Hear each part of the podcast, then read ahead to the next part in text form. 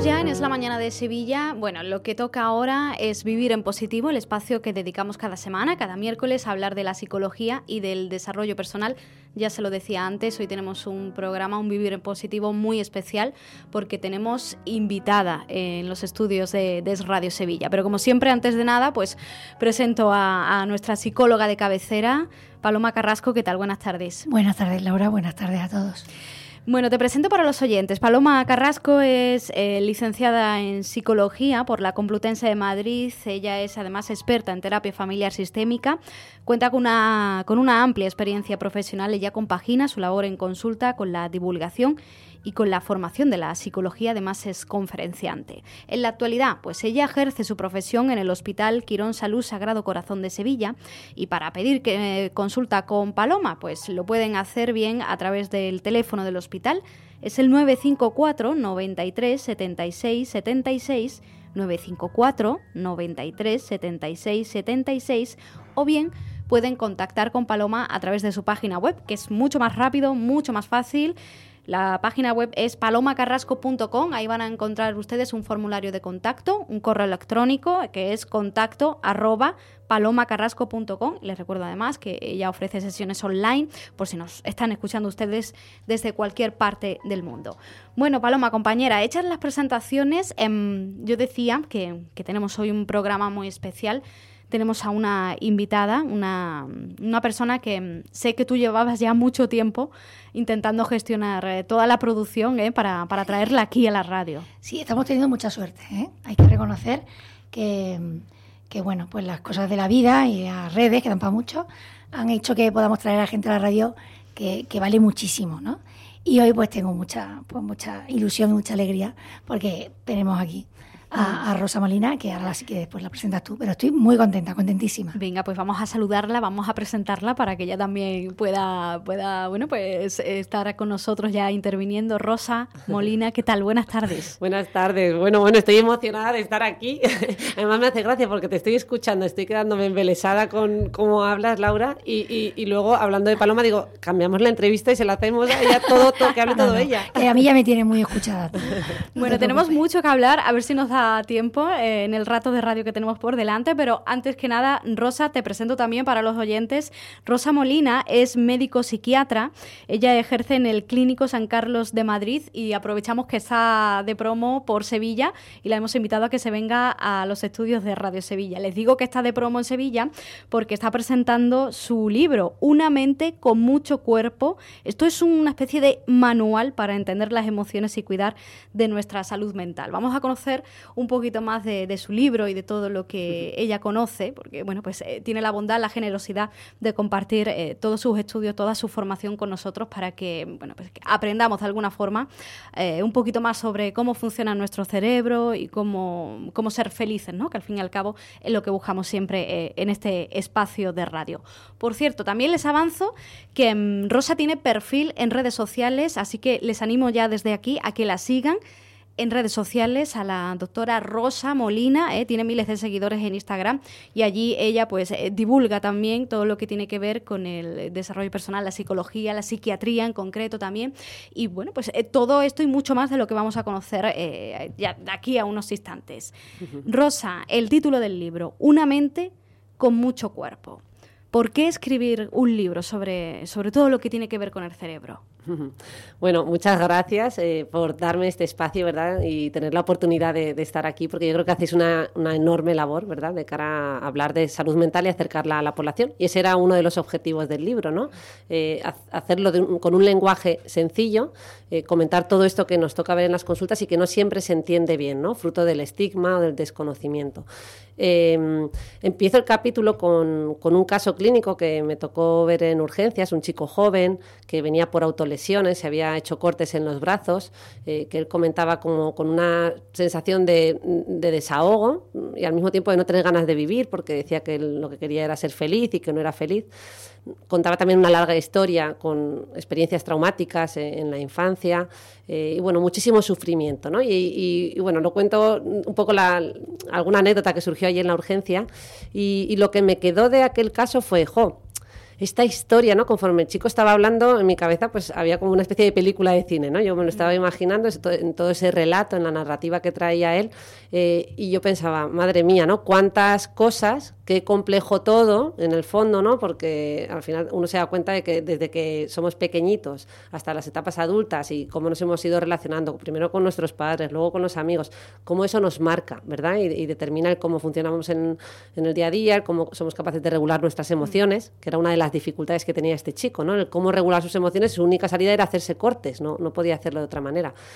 Total, y en resúmenes, mm, yo pensaba, ¿qué se le puede decir en una consulta de urgencias, no?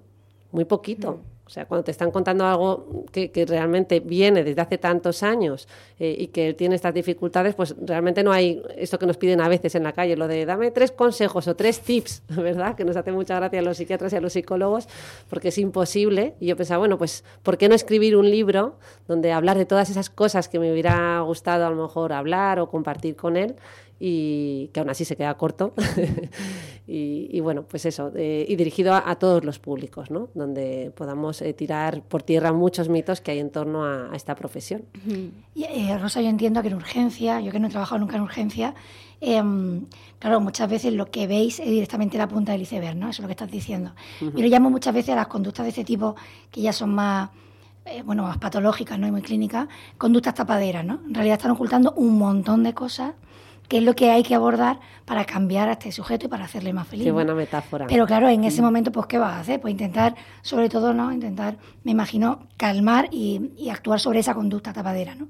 Pero bueno, en el fondo, fíjate, mm, tanto en las autolesiones como en muchas veces, pues, yo que sé, la conducta por atracón, en los gritos, en la histeria, en muchísimos síntomas, lo que está viendo es un grito de no puedo más ¿no? No puedo más. Totalmente. No puedo más, no puedo más, no puedo más. En vez de decirlo, que a lo mejor lo he dicho y nadie ni siquiera me escucha, hago algo que, que en el fondo lo, que traduzco es lo mismo, ¿no? Ese no puedo más que bueno que, que, fruto de una infelicidad muy grande, ¿no? Sí, y a través del cuerpo, ¿no? Como era este caso. Claro. fíjate cuánto traemos al cuerpo muchas veces en forma de somatizaciones, de molestias múltiples en distintas partes de nuestro cuerpo, o en este caso eh, a través de la autolesión como forma de, como no puedo más y no sé procesarlo o digerirlo de otra manera, utilizando estas expresiones, pues lo hago eh, lesionándome porque es una forma de, eh, a través de otro dolor, dolor físico, calmar el dolor psíquico, ¿no? Distraer un dolor con otro dolor que me hace sufrir un poco menos. Casi tolero mejor el dolor físico que ese que me está angustiando tantísimo. Mm, pues sí. Rosa, eh, tú dices en tu libro que la mente no solo es el cerebro, que se manifiesta en el cuerpo. ¿Esto cómo es? Explícanos esto.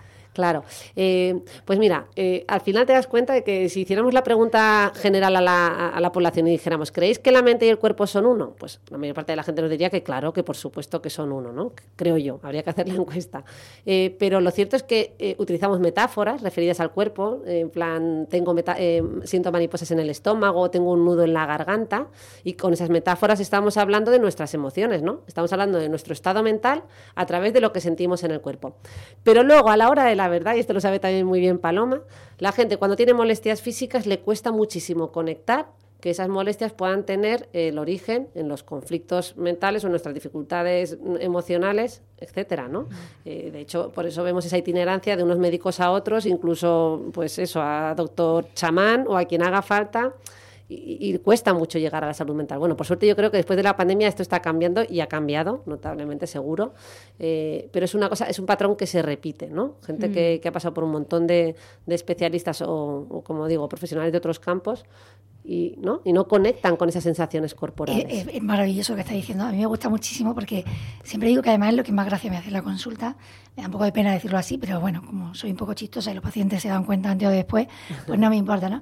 Pero es verdad que hay pacientes que después de un buen rato en conversación en la que tú estás preguntándole muchas cosas para entender mejor lo que he dicho antes, no solo esa conducta tapadera, sino todo lo que ha hecho que eso pase, te sigue diciendo, eh, bueno, sí, pero, pero yo lo que quiero es solucionar la ansiedad del coche. O sea, yo lo que quiero es que no, no tener ansiedad en el coche. Y tú dices, pero si ya llevamos dos sesiones, estamos viendo que vives estresado todo el día, que el trabajo te lo llevas a tu casa, que no eres capaz de desconectar, que además eres súper exigente, que con tus... Y, no, pero yo lo que quiero, o sea, si pudiera haber un remedio solo para eso, con eso se conformaba y seguiría tirando igual, ¿no? Pero, y es verdad, les cuesta creer que realmente tenemos tanto poder en realidad sobre nuestro cuerpo también, ¿no? Si, viviéramos mejor a nivel emocional. Y además es que la, importancia del cuerpo en el fondo la vemos en cosas muy cotidianas como eh, eh, esas sensaciones corporales de las que hemos hablado, que en el fondo forman parte de nuestras tomas de decisiones a lo largo de la vida, que es lo que se ha llamado marcador somático, ¿verdad? Que, que en el fondo no es otra cosa que todo lo que yo he vivido y experimentado a lo largo de mi vida ha quedado resumido, ¿no? Entre comillas, en una sensación corporal, en esa corazonada que decimos de no sabía qué trabajo elegir, pero he tenido una corazonada y creo que era ese. Y, alguien te puede decir, bueno, bueno, pero no elijas por las emociones. No es que a lo mejor no estamos eligiendo por las emociones, estamos eligiendo en base a todo lo que hemos vivido y experimentado que está como resumido en una sensación corporal. No somos capaces de recordar y poner en palabras todo lo que hemos aprendido. Nadie, ¿verdad? No tenemos esa capacidad. Por eso tenemos esos atajos mentales. Y esos atajos mentales están en nuestro cuerpo. Lo que pasa que, ¿verdad? A veces no, no nos acordamos o no reconocemos esto, pero es muy importante. Paloma ha dicho aquí alguna vez eh, en la radio, en Vivir en Positivo, que, mm, que, te llegaban muchos pacientes que venían derivados, eh, y creo que eso te lo he leído en tu libro también, derivados de, de, otras áreas médicas, ¿no? Derivados de, de un dermatólogo, derivados de, un profesional de digestivo, ¿no? Claro. Y, y lo, al, final lo acaban derivando al psicólogo, al psiquiatra, en fin, porque que ven que detrás de eso pues hay un, problema psicológico, un, un, problema de la mente, ¿no? Claro, es que la, mente, o sea, el estrés, que es uno de los principales vehículos, hmm. eh, está presente en todo, si os dais cuenta. Tenemos desde cuadros cuyo origen cuyo único origen es el estrés, es decir, gente que llega a desarrollar una úlcera de estómago o una alopecia, una pérdida de cabello únicamente con origen en el estrés. Luego el estrés en un, en un segundo nivel empeora cualquier cuadro, aunque sea de causa física pura y dura, es decir, que tú tengas una alopecia de otro origen, autoinmune, pero que el estrés lo empeore. Y por último, el último nivel sería, tengo una alopecia, eh, una pérdida de cabello por un proceso autoinmune y el estrés que me genera el perder cabello empeora todavía más la situación. Por tanto, ese componente psicológico es que está presente en el 100% de los cuadros. Claro, en mayor o menor proporción, porque como mm. hemos visto hay cuadros que son 100% solo por eso y cuadros que simplemente se, ¿no? se modulan y, se, y juegan un papel muy importante. Y como decía Paloma, podemos hacer, ¿no? Eh, está todo mejorar. O sea, el ser humano no es capaz de, de, no tener relación, ¿no? También, el, bueno, ya lo he dicho muchas veces, ¿no? Desde el punto de vista sistémico, ¿no? Al final todo lo que soy lo soy en relación a otras cosas, a mí mismo, a los demás, y sale, y sale, y sale. El problema está más, fíjate, cuando has dicho el ejemplo de, de que efectivamente vemos muchos pacientes que nos los mandan médicos de otras especialidades, es que a veces ese paciente, si no está abierto a esta posibilidad, o sea, de ahí el bien que puede hacer un libro como el de Rosa, es que hasta le puede entrar hasta mal. Porque no, o sea, ni de broma piensa, mm. o sea, que como que le, es denigrante para él pensar que en realidad puede haber algo psicológico eh, incrementando o provocando el síntoma físico. Mm. Y entonces eso le, hace sentirse mal, cuando en realidad es al revés. Eso es, le hace sentir culpa, ¿verdad? Sí, sí. Pero bueno, yo creo que, por suerte, ¿no? parte de este trabajo que hacéis aquí eh, vosotros es eh, ayudar a reducir ese estigma, que no es otra cosa mm. que estigma, ¿no? Sí, yo creo que, bueno, sabemos que con la pandemia efectivamente hablamos muchísimo más que antes de salud mental y... Mm, y bueno, ya, ya hacía tiempo que quizás, yo creo que está el que no quiere saber de esto, o sea, es como que de esto solo teníamos que saber nosotros, ¿no? Y luego es verdad que mucha gente que cuando quiere vivir mejor, conocerse mejor, ¿no? Eh, antes o después tiene que mirarse hacia adentro y aprender un poquito, ¿no? Pues sobre mente, sobre emociones.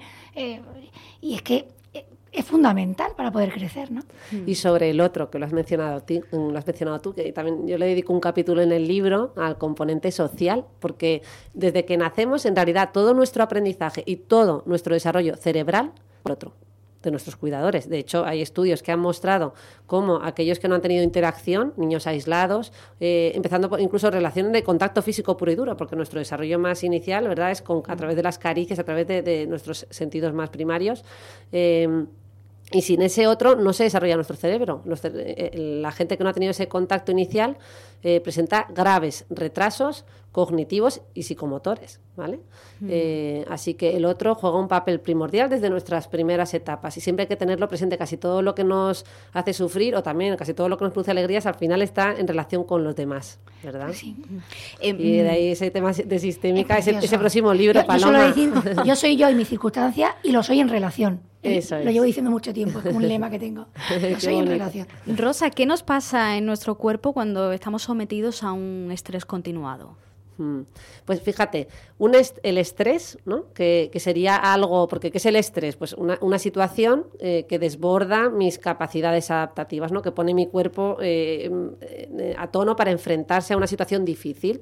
¿Qué pasa? Que si eso lo... Bueno, perdón, quería decir que como esto es algo, en teoría, algo abstracto, ¿no? Porque estoy estresado porque tengo que hacer una mudanza, ¿no? esto puede llegar a, convertirse en algo puramente físico, algo que es mental, produce toda una cascada de cambios moleculares, ¿no? hormonales en nuestro organismo, aumenta el famoso cortisol, ¿verdad? El cortisol.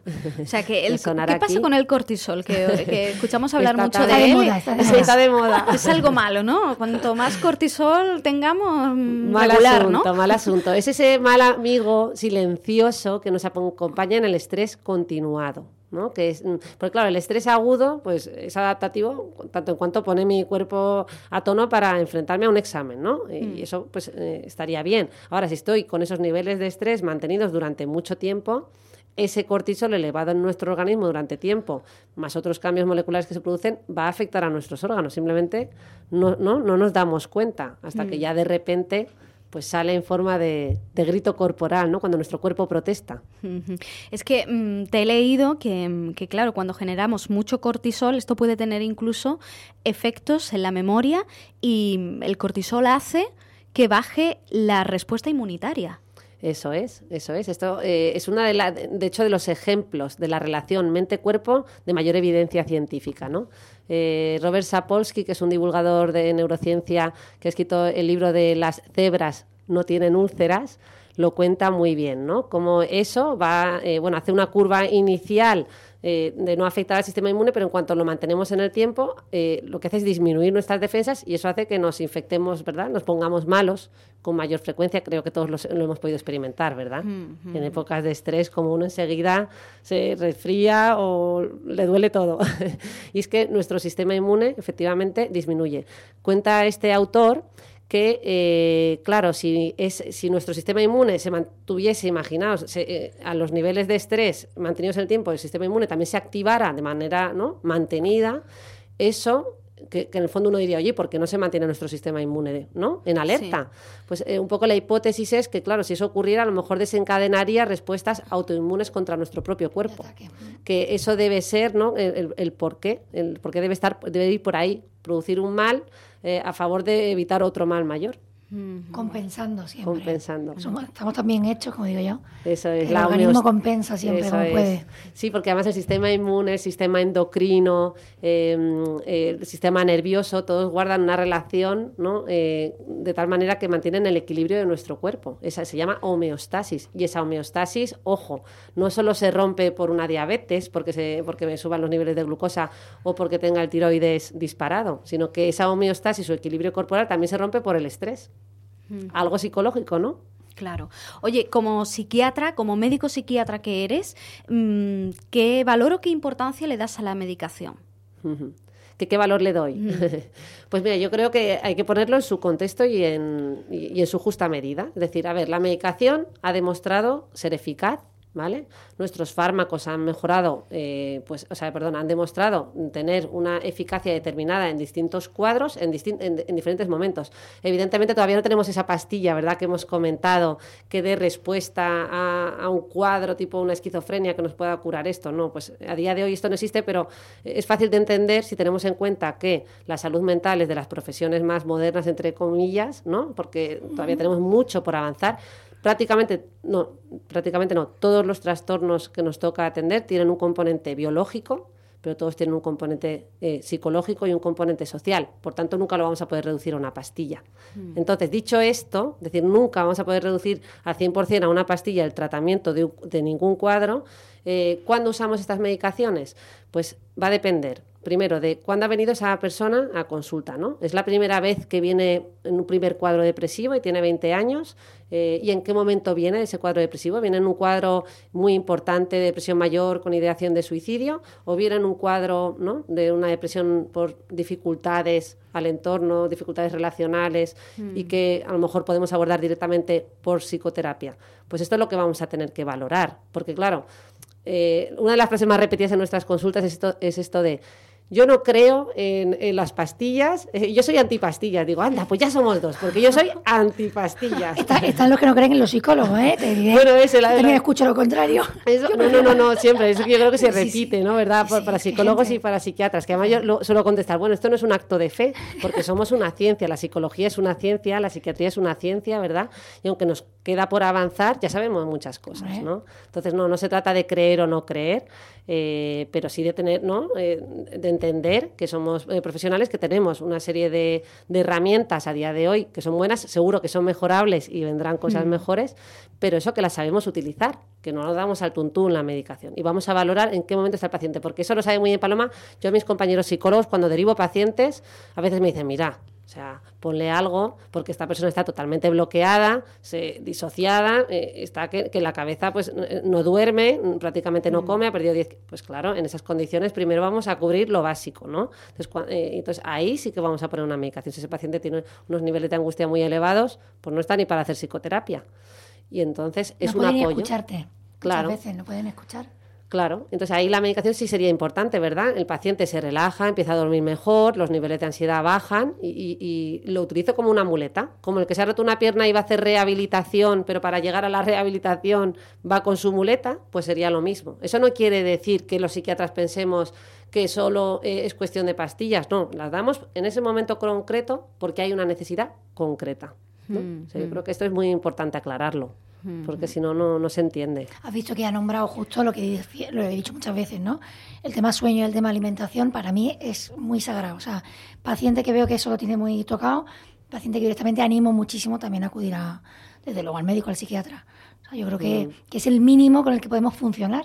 Claro. Dormir y comer, ¿verdad? Sí, no, es que eso hay más cosas, pero que es verdad que son dos funciones que en el momento que están muy deterioradas ya sabes que aunque ponga de su parte, el, o sea, que decir, la persona lo intenta, pero es que, es que no está funcionando igual que si estuviera descansando, ¿no? Por ejemplo. Y por ejemplo, el insomnio terminal, que es un tipo de insomnio, ¿verdad? Que vemos en las depresiones mayores, que tienen un mayor componente biológico, ¿no? Tenemos muchos tipos de depresión. La depresión eh, endógena o melancólica es aquella, entre comillas, podríamos decir, en la que el, factor biológico juega un, un peso mayor. Y el tipo de insomnio que tienen no es ese de me acuesto y me cuesta dormir, ¿no? Que ese es más de de la sociedad más neurotiquilla de la que estamos, ¿no? de darle vuelta más de nervios, de darle vueltas al coco, de no, no concilio el sueño, sino es un insomnio terminal. Es decir, yo, la gente se duerme, pero a las 4 o 5 de la mañana abren los ojos y ya no pueden dormir más. ¿no? Eh, fíjate que ese insomnio que, bueno, pues es que a veces hay que, hay que apoyarse ¿no? en bueno, no, trataríamos este síntoma de manera aislada, pero ese insomnio junto con otros síntomas que están generando un cuadro de depresión mayor, pues a lo mejor lo primero ahí sí que es el fármaco. Em, Rosa, tú eres una gran defensora del deporte, de que hay que hacer deporte, hay que moverse, no solamente por por estar más guapos, ¿eh? por tener mejor cuerpo, sino por tener mejor mente, ¿no? Eso es, por tener mejor cuerpo exterior e interior, que es ese estado de homeostasis, de equilibrio interno ah. que hemos mencionado, y para tener nuestro cerebro a tono. Eso no lo dice nadie, ¿verdad? La gente no te dice, voy a hacer ejercicio físico para tener mejores capacidades cognitivas. Pero la gente que hace deporte, y ahí me incluyo, lo sabemos, que terminamos de hacer deporte y nos sentimos mejor. Es, exactamente, es matemático, ¿verdad? Eh, no hay, no hay mal que no venga bien regulada a través de el ejercicio físico. Y en ese sentido, eh, si pudiéramos decirlo en estos términos, sería el mejor ansiolítico, ¿verdad? O sea, tiene una, eso sí que tiene una efectividad eh, casi garantizada. Te vas a correr 30 minutos y te encuentras más relajado. ¿Y, por qué? ¿Qué nos pasa en el cuerpo para que cuando hagamos deporte o tengamos una práctica deportiva habitual nos ayude en nuestra salud mental? Pues fíjate que se ha visto que se liberan eh, eh, un tipo de neurotransmisores, entre ellos las, endorfinas, que serían como nuestros opioides endógenos, como yo le llamo nuestra droga interna. El chute. Eso, eso, el chute, porque además la gente, ¿verdad? y los corredores lo saben muy bien. Dicen, cada vez necesito correr más. vamos a hacer un guiño. pues libera, fijaros, una forma de conseguir nuestra propia droga interna sin necesidad de darle otras ¿no? desde el exterior es hacer ejercicio físico y por eso se produce, parece que, ese es el mecanismo principal, ¿no? a través de, la liberación de nuestros opioides endógenos, eh, además de otros neurotransmisores eh, y de cambios a nivel de vascularización, etcétera. Y, bueno, ya no sé, te iba a decir algo. O sea que se, se, receta, ¿no? También a, los pacientes, ¿no? Que, hagan deporte, la medida que cada uno pueda, pero que haga, que se mueva. Al que le da un poco de miedo el deporte, yo suelo decirle, oye, esta mañana tenía una paciente que, me- que iba a empezar a hablar y se ha dado cuenta de que iba a hablar de eso y me ha dicho, yo no hago nada de deporte. Bueno, bueno, llá- llámale ac- o sea, actividad. Yo le llamo actividad física, he decidido en la consulta quitar la palabra Bueno, deporte. pero también, eh, ¿no? Ejercicio Es físico, igual. pero la actividad física también Claro, ha que demostrado que, que potencial. andar incluso y salir todos los días de casa, ¿no? Pero por lo menos moverse, el movimiento, ¿no? Tú hablas El en el libro también de movimiento. Eso es. O sea, es muy importante. O sea, mejora nuestras funciones cognitivas, o sea, de rendimiento tipo atención, concentración, capacidad de, de velocidad de procesamiento y además mejora nuestra capacidad de regulación emocional, que esto no lo meten en las funciones cognitivas, pero es una función cognitiva más al Claro. final, ¿no? Nuestra capacidad de regularnos, eh, que entraría a lo mejor dentro de lo que llaman cognición social, podríamos meterlo ahí. Y ¿no? sentirnos mejor, definitivamente, Eso vernos es. relajados, desconectados. Eso es. Quizás el matiz que hay que poner aquí, porque a veces, claro, esto puede ser malentendido, ¿verdad? Que, que es, hay pacientes muy graves o gente que viene muy mal que tú no le puedes decir vete a correr. Claro, Claro. que no. Es decir, esto estamos hablando de hábitos saludables de prevención, ¿no? Y, de, y de a nivel de salud pública. ¿Qué cosas podemos hacer para tener mejor, mayor bienestar y mejores condiciones de salud mental? Ahora bien, todos entendemos aquí que si alguien está con una depresión mayor, pues no le vamos a decir lo que tienes que hacer es ir a correr, ¿no? Eh, claro. Merece la pena puntualizar. Claro, claro. Oye, se me había quedado detrás en el tintero y lo voy a recuperar ahora sobre la depresión. Tú hablas en el libro de síntomas cognitivos Mm. que tienen que ver con la depresión. ¿Esto qué es exactamente? Sí, pues mira, con esto nos referimos, o sea, cuando hablamos de síntomas cognitivos, son a- algo así como las funciones superiores que evaluamos para ver, ¿no? Pues lo podemos ver en un paciente que está desarrollando una demencia. Vamos a ver cómo, cómo está su cognición. ¿Y qué evaluamos? Pues lenguaje, atención, concentración, memoria, función ejecutiva, función visoespacial, visoconstructiva. Bueno, todos estos términos que estoy diciendo así un poco, pero que me habéis ¿Qué día es entendido, hoy? ¿verdad? La orientación, ¿no? Y, y, mm, en estas funciones cognitivas, como os decía, también podríamos meter en realidad eh, pues la regulación emocional, pero en, en los cuadros depresivos siempre decimos que hay tres patitas. Por un lado están los síntomas emocionales que todos reconocemos, la tristeza, la apatía, la anedonia o dificultad para disfrutar de las cosas, los síntomas somáticos o físicos, que serían esas molestias físicas tipo dolores de cabeza, ¿no? Me duele la tripa, empieza a tener esas somatizaciones. Y por último, los síntomas cognitivos, que sería me cuesta más concentrarme, tengo más fallos de memoria y que la gente a veces confunde con el inicio de una demencia. Y vienen a consulta y te dicen, ay, creo que me estoy demenciando, ¿verdad? Y no lo identifican como parte del cuadro depresivo, lo ven como algo separado. Y casi todo, ¿no? Paloma, Sí, casi no, todos o sea, nuestros pacientes tienen parece muy interesante fallos esto. en de que, por ejemplo, no pueden leer. O sea, que leer les ha gustado siempre, pero que empiezan un libro y no pueden. Más de una, que no, que no llegan a leer Que no la- se concentran. la página completa porque no se están. O sea, leen sin enterarse, son conscientes, no se están concentrando y encima les hace sentir muy mal. Mm. Eh, La sensación es que no, no son capaces ni de hacer eso, que para ellos es básico, ¿no? Ujú. Oye, tenemos que ir ya terminando, pero como mm, vosotras, eh, Paloma Carrasco y Rosa Molina, se han conocido a través de las redes sociales, ya se conocen en persona, eh, quería también preguntaros, eh, bueno, a Paloma también y a, y a Rosa, ¿no? Em, ¿cómo, ¿Qué gestión, como psiquiatra que eres, qué gestión tenemos que hacer de las redes sociales? Porque al fin y al cabo todos tenemos redes sociales, todos entramos en las redes sociales con más o menor frecuencia, pero todos eh, la usamos. Mm, ¿Cómo la tenemos que usar de, de forma saludable? Laura, aquí alguno dirá, no, no, yo no las uso, pero ojo que yo me he enterado que YouTube es considerado también red social. O sea, prácticamente Ah. todo lo que usamos es considerado red social. Pues yo no sabía ese dato, pero los raros son los que no tengan nada de redes. Estaba pensando Claro, en el es que gente dirá, no, yo no tengo no ni. Facebook, ni Instagram, que es lo que repite mucha gente, ni Snapchat, ni TikTok. Pero bueno, bueno, que es que te pones a hablar de, de- ¿no? Y el otro día vi una clasificación y metían hasta YouTube. Digo, que más y que menos las En usas. cualquiera, sí, sí. Bueno, pues sí, desde luego está claro que tenemos que aprender a hacer un uso responsable, ¿no? Porque o sea, están diseñadas, yo, están diseñadas para hacernos adictos, entre comillas, con perdón de la palabra, eh, porque es así. Eh, esto lo sabe muy bien Paloma, lo del refuerzo intermitente, ¿no? Liberamos dopamina, que es el neurotransmisor del placer, cada vez que entramos, porque, y, y- y digo refuerzo intermitente, porque unas veces me voy a encontrar un like, otras veces me voy a encontrar un comentario de un amigo, eh, otras veces, eh, pues, eh, me- no sé, voy a conocer a alguien nuevo y, otra, y en otra ocasión me van a invitar a algo, a una fiesta, ¿no? Entonces, ese no saber qué me voy a encontrar y esa intermitencia hace que, que estas cuentas o que las redes sociales tengan ese perfil un poquito más adictivo, ¿no? Eh, casi podríamos decir, tanto que se meten con, con los psicofármacos, en concreto con unos, ¿no? Que son las benzodiazepinas, que es verdad que son las únicas aprovecho para decirlo aquí, que pueden generar esa dependencia y esa tolerancia, pues las redes sociales también tienen ese efecto. Por tanto, ¿qué podemos hacer? Eh, yo creo que todos tenemos el potencial de, caer en la, en la, trampa, estar usándolas intermitentemente, así que yo haría como una limpieza, ¿no? Es decir, eh, hacer como el batch work que le llaman ahora, ¿sabéis esto de cocinar por lotes?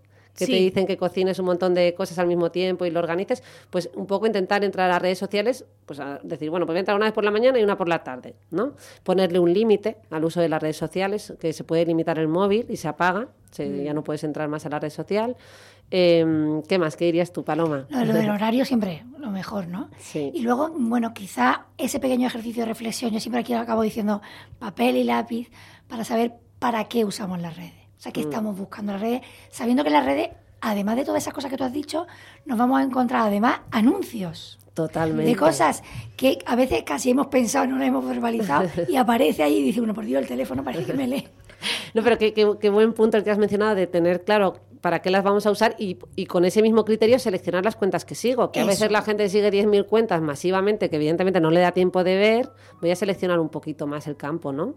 Esa limpieza, la palabra es esa, ¿no? Mm. ¿Qué estoy buscando? Estoy buscando eh, saber más de esto o entretenerme sobre esto o cuentas de familia para yo aprender recetas saludables. Bueno, pues eso, es. lo que tengo que seguir, no dispersarme y aquello es un océano inmenso que... Y Paloma, tú que trabajas con familias, eh, me parece también súper importante eh, el, tema de educar a, a, los padres, porque esto se habla muy poco, de cómo hablar con sus hijos, no solo desde la prohibición, es decir, no solo diciéndoles, no, no, no, esto es muy malo, no use redes sociales, eso es muy pobre. Hoy en día que estamos aprendiendo tantas cosas como padres continuamente, de, nos enseñan hasta manejar una rabieta, ya los padres saben cómo actuar ante una rabieta de un niño pequeño, vamos a saber cómo actuar con nuestro adolescente frente a las redes sociales, que no quede solo en la prohibición, en el no y en el grito. la semana pasada hablábamos de mm. adolescencia y hablamos más de los padres de los adolescentes. o sea que sí, mm. las redes están ahí yo creo que es imposible no sumarse. Sería mm. un error, una equivocación, puesto que nuestros hijos se van a ir sumando. Lo que hay que hacer es hacer un buen uso y además que tienen cosas buenísimas, como puede ser pues que hoy tenemos aquí a Rosa, gracias a eso.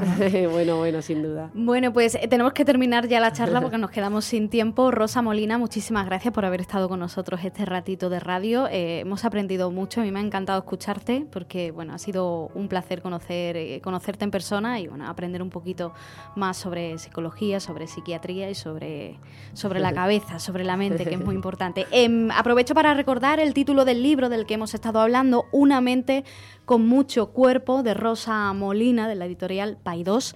Así que ya saben ustedes, pues acudan a su librería más cercana, la del barrio, ¿eh? así te contribuimos también al comercio cercano y se hacen con, este libro que, mm, que, habla sobre todo lo que tiene que ver con la mente, pero desde un punto de vista muy didáctico, ¿eh? es muy divulgativo, eh, lo van a entender ustedes todo con, a la perfección, al igual que, que se expresa Rosa aquí en la radio, pues igual es en su libro.